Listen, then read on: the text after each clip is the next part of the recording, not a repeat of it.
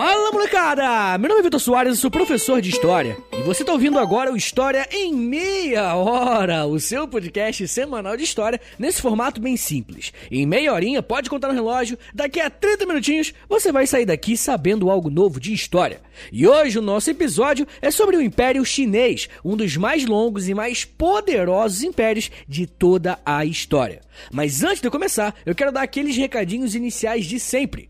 Entre agora em historiaemmeiahora.com. Lá no site você pode ouvir os episódios, você pode assinar a newsletter do podcast, e aí quando você assina a newsletter, você recebe acesso ao nosso grupo secreto lá do Telegram.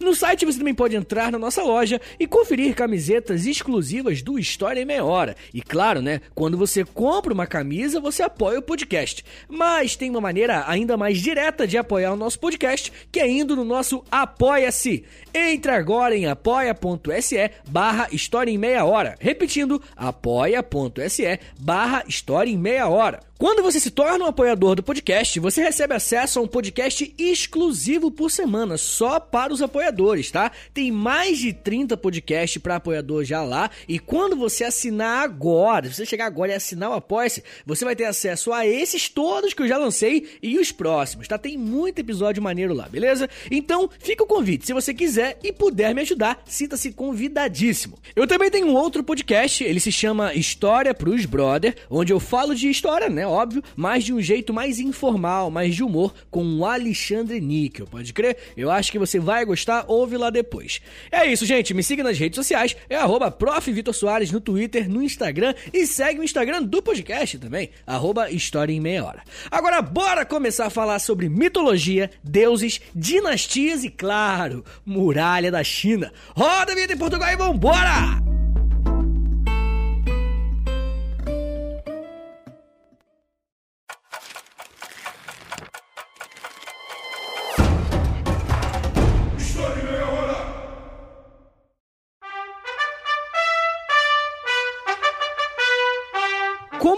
Império se mantém por milênios de pé? Como o mito se confunde com a história? Como vocês já viram, hoje vamos falar sobre o Império Chinês. É bem provável que você saiba muito pouco sobre a história desse império, ou até sobre a história da China em geral. Geralmente, esse país começa a entrar no radar dos nossos estudos já no século XX, com a Revolução Chinesa, que inclusive tem um episódio aqui no feed do História Meia Hora sobre esse tema. Ultimamente, a China tem aparecido no nosso noticiário e nas redes sociais com bastante frequência, seja pelo seu crescimento econômico, seja por pautas mais polêmicas. Mas mesmo assim, nós sabemos muito pouco sobre como a cultura desse país foi desenvolvida há muitos anos, mas muitos anos mesmo. Quando falamos em China e Império Chinês, estamos falando de um povo que foi pioneiro em diversas coisas que todos nós usamos até hoje, como por exemplo o papel, armas de fogo e até o dinheiro em cédulas. Entender como o povo chinês se formou e como aconteceu sua integração com o resto do mundo será uma das missões desse episódio de hoje. Eu uso o termo missão porque a pegada é justamente essa. Falar sobre a China é falar sobre uma região que está ocupada por seres humanos há pelo menos 10 mil anos antes de Cristo. E, de acordo com alguns registros arqueológicos, é um período histórico muito extenso para falarmos em apenas meia hora, né? Mas eu tenho certeza que quando acabar, você vai ter um bom panorama geral sobre a história da China. Bem, uma das coisas que você provavelmente sabe é que a China é um dos maiores países do mundo, ficando apenas atrás da Rússia e do Canadá. Atualmente, a China possui 1,4 bilhão de habitantes. E o interessante é que, desde o início da história desse país, essa região foi habitada por um grande número de pessoas mesmo. A geografia desse país sempre foi um aliado para a manutenção da sua população e da sua cultura, mesmo que em alguns momentos outros povos conquistassem os chineses. O contato dos chineses com os ocidentais foi algo que aconteceu, mas um pouco menos em comparação com outras regiões da Ásia. Mesmo que o nosso assunto principal seja o Império Chinês, temos que ter em mente que quando falamos nos primeiros anos da civilização chinesa, não estamos pensando em uma unidade. Muito pelo contrário. Existiam e ainda existem diversas etnias que habitam esse território que hoje chamamos de China. Mas o mito fundador das dinastias chinesas geralmente são atribuídas a um homem chamado Yu o Grande, que foi responsável por liderar alguns clãs ao leste da China no ano de 2070 a.C. Porém, é importante deixar claro que não existe nenhum achado arqueológico mostrando que realmente ele tenha existido de verdade, e os historiadores chineses acreditam que se trata de um mito fundador, mas que através desse mito acredita-se também que a dinastia Xia foi fundada. Quando falamos em mitos fundadores, não necessariamente estamos falando em algo que seja mentira, tá? É importante dizer isso porque um dos líderes dessa dinastia foi um homem chamado Huang Ti, ou Imperador Amarelo. Ele recebeu esse apelido porque as primeiras tribos que estavam sob sua liderança cresceram próximas ao Rio Amarelo. E eu já disse isso aqui em outros episódios, mas não custa repetir. Sempre que estiverem estudando sobre alguma civilização antiga, prestem atenção nos elementos da natureza que esses povos possuíam, principalmente os rios e mares. É por habitarem essas regiões próximas aos rios que a dinastia Xia conseguiu desenvolver uma agricultura de subsistência baseada em arroz e trigo, além de dominarem animais como porcos, ovelhas e alguns bois também. Ainda falando sobre mitos fundadores, é atribuído ao Imperador Amarelo o desenvolvimento da escrita em todo o seu território que sua dinastia comandava. Alguns séculos depois que o Imperador Amarelo faleceu e seus filhos continuaram a liderar seus clãs, surgiu um líder chamado Yao, que foi importante para a história da China por alterar a forma de governo existente até então, que era simplesmente pela hereditariedade, ou seja, o governo passava de pai para filho. Yao vai instituir um governo de aristocratas, que significa falar que, a partir dali, vão existir famílias que são consideradas mais nobres que outras, e essas famílias vão se alternar no poder daqueles clãs. Um outro grande feito de Yao foi conseguir controlar as cheias que estavam acontecendo no Rio Amarelo e destruindo todas as plantações, levando a população a passar fome. Para uma sociedade que estava ligada quase exclusivamente ao rio, passar por um período de enchentes que destroem suas plantações pode representar o extermínio de todo um povo. Conseguir controlar uma situação como essa colocou Yao em uma posição de ser considerado o representante de uma divindade aqui na Terra. Na verdade, os líderes dos clãs na China nesse período eram considerados filhos do céu e eram adorados como deuses. Na mitologia chinesa, tanto Yao quanto o Imperador Amarelo são considerados deuses que governaram seu povo.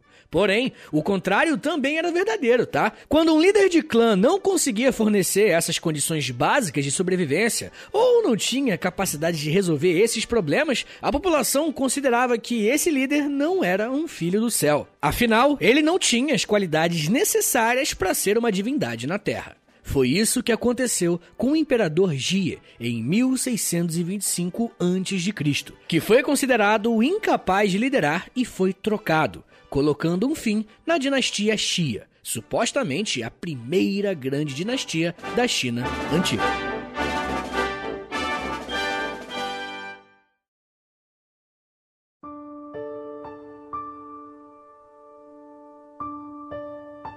O que eu tentei mostrar para vocês no início desse episódio é que a história de um país ou de uma nação não é algo que vem pronto. Toda a história da dinastia Xia pode ser considerada assim um mito fundador, principalmente porque não existem vestígios materiais sobre esse período. Mas isso vai começar a mudar nas próximas dinastias. Nessas sim, teremos uma quantidade considerável de fontes materiais para aprender sobre esse povo. Mas falando em povo, você já parou para pensar por que a China se chama China? De onde vem esse nome e o que ele significa? Geralmente, os nomes dos países dizem muito sobre eles. Por exemplo, o nome do nosso país está ligado à extração do pau-brasil, né? Mas e a China? Para falar sobre a origem desse nome e sobre como vários clãs se uniram sob a liderança de um único líder, precisamos olhar para a dinastia Qin, ou você pode encontrar também como dinastia Qin. O interessante sobre essa dinastia é que ela durou bem pouco. Foi de 221 a.C. até 206 a.C. Mas se por um lado o tempo em que essa dinastia governou foi um período curto, a importância e as decisões tomadas foram essenciais para a consolidação de um império chinês. A dinastia Qin era aquela que estava mais ao centro do território da China que conhecemos hoje. E por conta dessa vantagem geográfica, eles tinham contato tanto com as etnias mais ao leste quanto com os povos ocidentais da Ásia. Além disso, os Qin começaram a construir alguns muros para se protegerem dos povos nômades ao norte. Sabe aquela grande muralha da China que nós conhecemos hoje? Então, a gênese dessa ideia de se protegerem a partir de grandes muros começou com os Qin. Mas essa dinastia não usava esse esquema de muros apenas como proteção contra inimigos, não, tá? Também usavam como uma força para atacar os outros clãs mais próximos. O grande líder dessa dinastia se chamava Shi Huangdi e é considerado o primeiro imperador da China. Shi Huangdi foi responsável por unificar os outros reinos da China que basicamente guerreavam entre si. Além da guerra, a forma que o primeiro imperador chinês usou para unificar os clãs foi muito interessante. Se estamos pensando em uma China descentralizada, a primeira coisa que Xi Huangdi fez foi controlar esses governos locais. E ele fez isso colocando em cada província dois homens de sua confiança para trabalhar com esses governadores, entre muitas aspas. Um desses homens era um político que era responsável por negociar e levar as demandas ao líder central. E o outro homem era um general de guerra ou líder militar para resolver os problemas de uma outra forma, se é que vocês me entendem Além de espalhar seus homens de confiança, Shi Huangdi unificou o idioma, unificou a escrita e as unidades de peso e as moedas. Com essas mudanças mais administrativas e sociais, uma espécie de identidade foi se formando.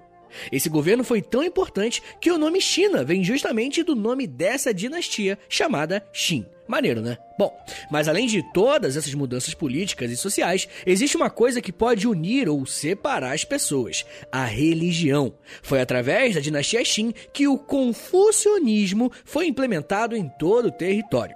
Para falar bem a verdade, é meio complicado dizer que o confucionismo seja uma religião, né? Para muitos especialistas, se trata mais de uma filosofia de vida ou algo do tipo. O confucionismo é um conjunto de normas éticas e morais que o filósofo chinês Confúcio elaborou ao longo de sua vida. Para ele, a forma correta de se viver é respeitando a própria vida e a do próximo. Mas para Confúcio, o universo precisaria estar em equilíbrio, e uma das formas de manter esse equilíbrio era respeitando as hierarquias naturais e necessárias para a manutenção da vida e da ordem. Nesse caso, o imperador Shi Huangdi se beneficiou do espalhamento do confucionismo, porque ao mesmo tempo que dava um senso de unidade entre os chineses, legitimava o seu poder. Olha só o que o autor Harry Gelber disse sobre isso, abre aspas. Não há como entender a unificação da China sem o confucionismo. Seria o mesmo que estudar o Ocidente sem levar em conta o papel do cristianismo. Fecha aspas. Maneiro pra caramba, né? Muitas vezes nós não fazemos ideia de como essas crenças compartilhadas por muitas pessoas e até por uma nação, né, têm o poder de gerar uma unidade. Além dessa questão religiosa e filosófica, a dinastia Qin foi muito importante para o desenvolvimento das artes e da cultura. Foi nesse período que os chineses conseguiram usar o bronze e o ferro para esculpir em jarros e artefatos que eram usados no dia a dia e em cerimônias religiosas. Mas um dos tesouros mais fantásticos de toda a humanidade pertence justamente à dinastia Qin. No ano de 1974, alguns moradores da moderna cidade de Xi'an encontraram em uma escavação algumas cabeças, tá ligado? Tipo umas cabeças de estátua. Só que eles foram desenterrando, desenterrando e foram percebendo que não era só cabeça não, tá? Tinha o corpo inteiro também. Até esse momento desse podcast, acharam mais de 7 mil estátuas que representam soldados em tamanho real. E de acordo com os arqueólogos, esse tesouro foi construído a mando do imperador Shi Huangdi. E a ideia dele era demonstrar a sua força para outros povos e, claro, para as futuras gerações. Eu ainda vou falar mais do crescimento do Império Chinês, mas me dá só um minutinho que daqui a pouco a gente volta e eu falo um pouco mais sobre mulheres no poder, muralha da China, estrangeiros e, claro, guerras. Segura aí que a gente já volta.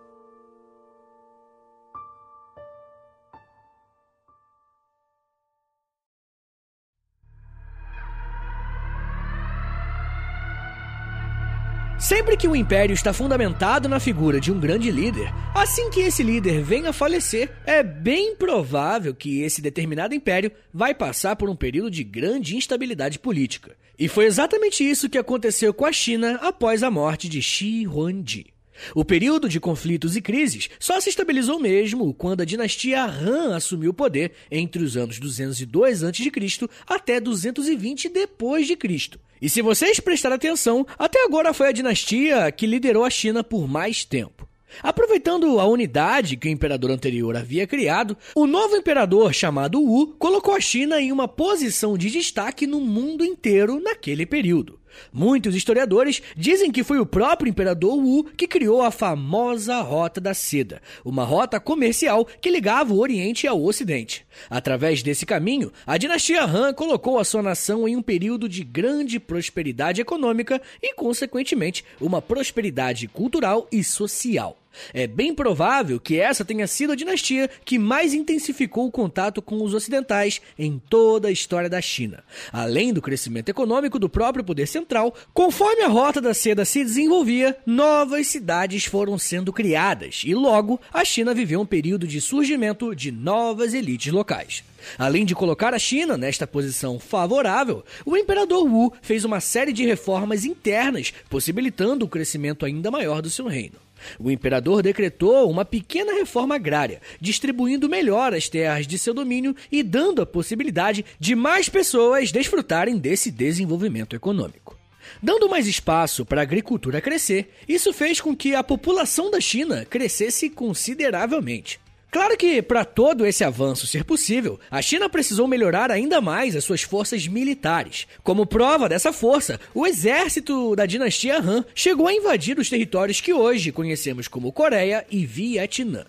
Pensando um pouco mais na parte cultural e religiosa dessa região, foi a partir dessa dinastia que o budismo ganhou mais espaço na China. Se vocês já ouviram o nosso episódio sobre hinduísmo, vocês sabem que o budismo é uma religião de origem indiana e que nos primeiros séculos depois de Cristo teve um grande número de adeptos pela Ásia. A entrada do budismo na China simboliza a mudança de um período de prosperidade e unidade entre os chineses. Com todo esse crescimento econômico que falamos até agora, as províncias mais afastadas do centro do império foram se tornando cada vez mais poderosas, reivindicando protagonismo em relação à administração central da dinastia Han. Brigas internas, corrupção, conflitos por terras e pelas rotas comerciais foram alguns dos motivos que fizeram chegar ao fim a dinastia Han. A entrada do budismo é um símbolo disso, porque fez com que o confucionismo ficasse em baixa por alguns anos, e como nós já vimos, os ensinamentos de Confúcio eram essenciais para a manutenção da unidade do Império Chinês no primeiro momento. Mas me entendam bem, a causa principal dessa nova fragmentação não foi o budismo, tá? Mas ele pode ser entendido como uma nova fase do Império Chinês. Com o fim da dinastia Han, os séculos seguintes foram marcados por essa fragmentação entre os clãs dentro do Império Chinês. Com o crescimento das elites locais, algumas províncias se destacaram em relação às outras. Os próximos 400 anos ficaram conhecidos como o período dos Três Reinos, onde a dinastia Jin, as dinastias do Norte e do Sul e a dinastia Sui representavam esses três reinos dentro do próprio Império Chinês. E eu sei que pode parecer confuso, mas é como se antes todo o território da China, que era administrado por um único imperador, agora tivessem três controlando partes diferentes do império. O problema é que essa fragmentação representou um atraso econômico em comparação com aquele crescimento todo do período Han.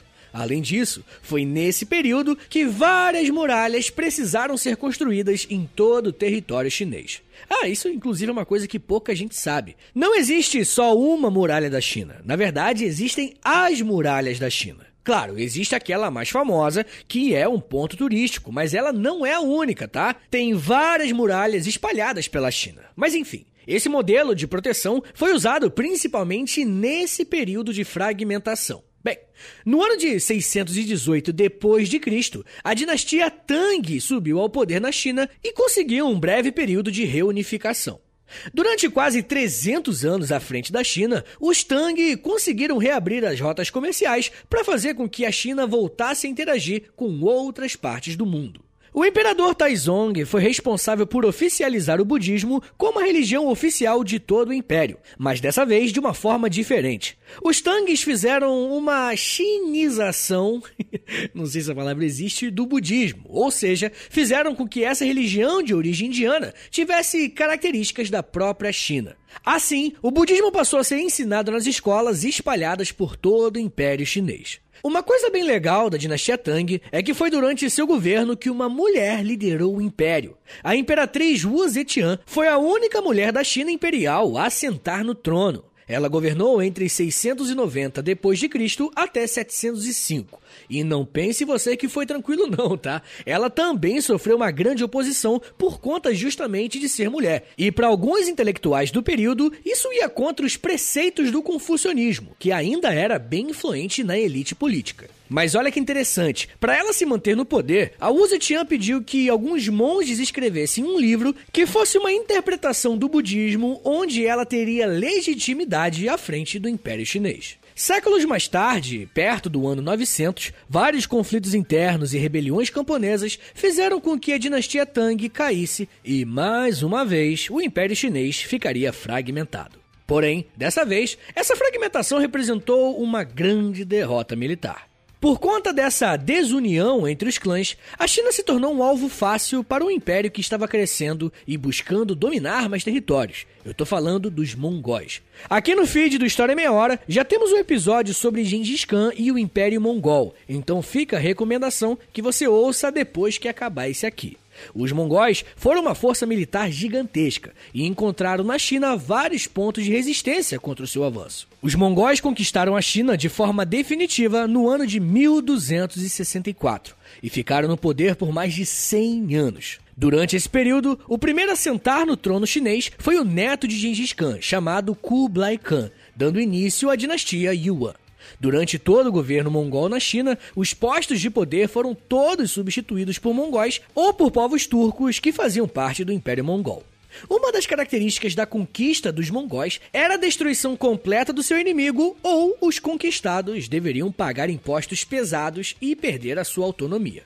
Os chineses preferiram a segunda opção e por isso os mongóis ficaram à frente do império nesse período.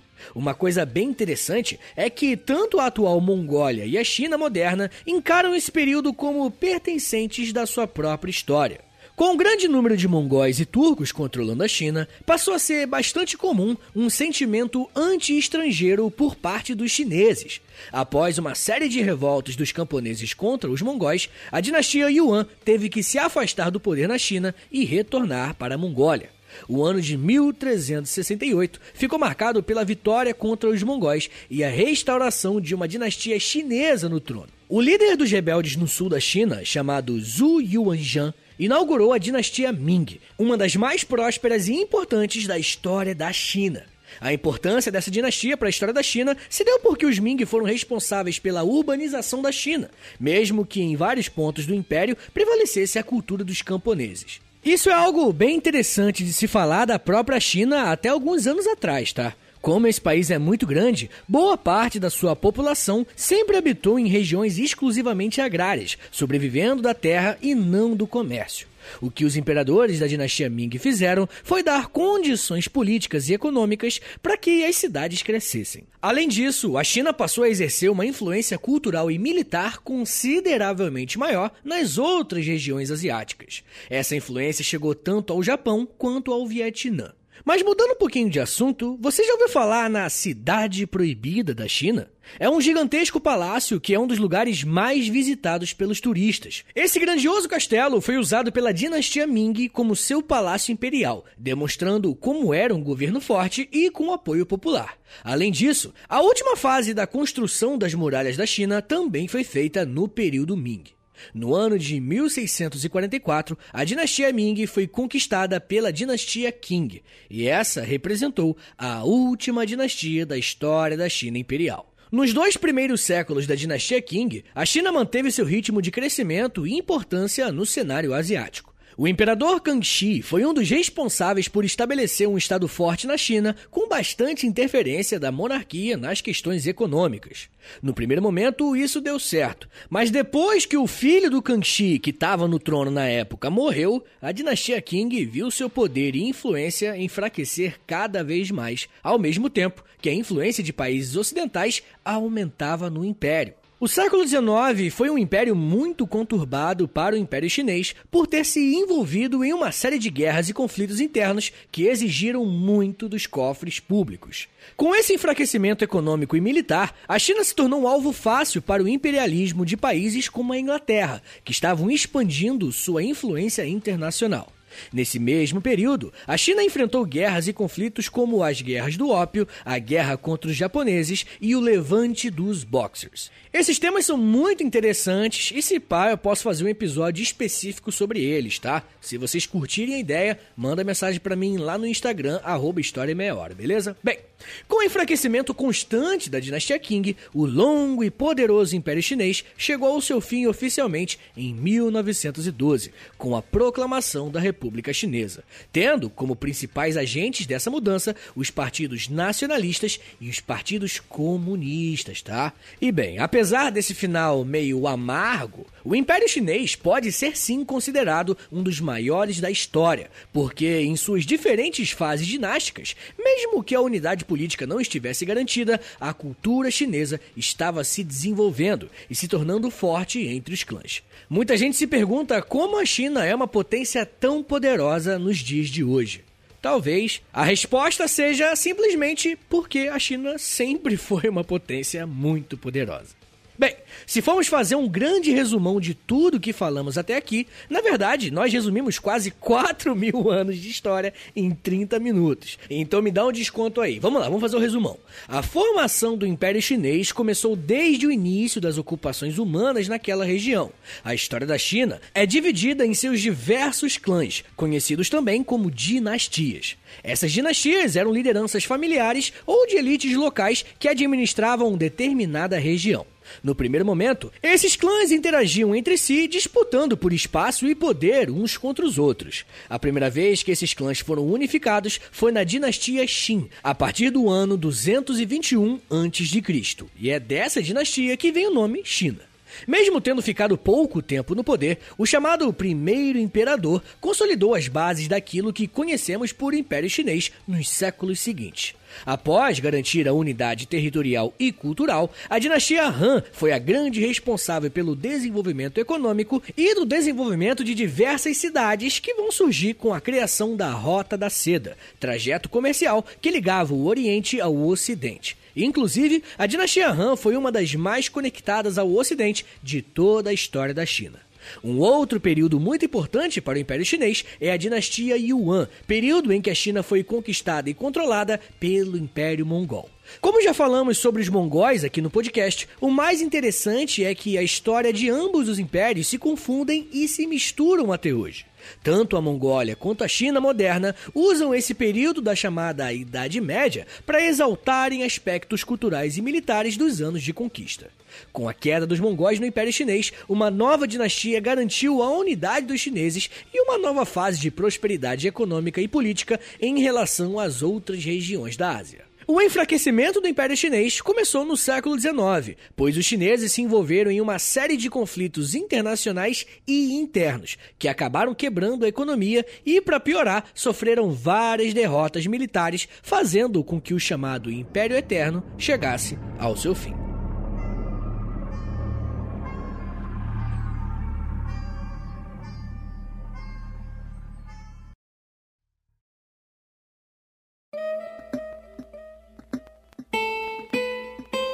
Senhores, muito obrigado por terem vindo até aqui. Fazer um episódio sobre um período tão longo da história em tão pouco tempo foi um baita desafio. Então, eu gostaria que você fizesse sua parte. Dá uma moral aí, compartilhe esse episódio, isso vai ajudar muito meu podcast, tá? Posta aí nos stories, pode ser? Marca lá, arroba História em Meia Hora e já aproveita aí e me marca também, arroba Prof. Vitor Soares, beleza? Você pode, de repente, postar no Twitter e marcar arroba H30podcast no Twitter, tá bom? Gente, se você gosta, sei lá, você gosta muito de História Meia Hora, você quer ver História Meia Hora bombando, passa lá no Apoia-se, beleza? Tem podcast exclusivo para quem apoia, tem muitas coisas, né? Lá no Apoia-se você vai ver que tem várias conquistas, várias recompensas que eu dou pra galera que me apoia lá, tá bom? Não se esquece, apoia.se barra História em Meia Hora. E novamente, eu tenho outro podcast, ele se chama História pros Brother, ouve lá que eu acho que você vai curtir, tá bom? Senhores, é isso. Muito obrigado, um beijo, até semana que vem e valeu! Hello!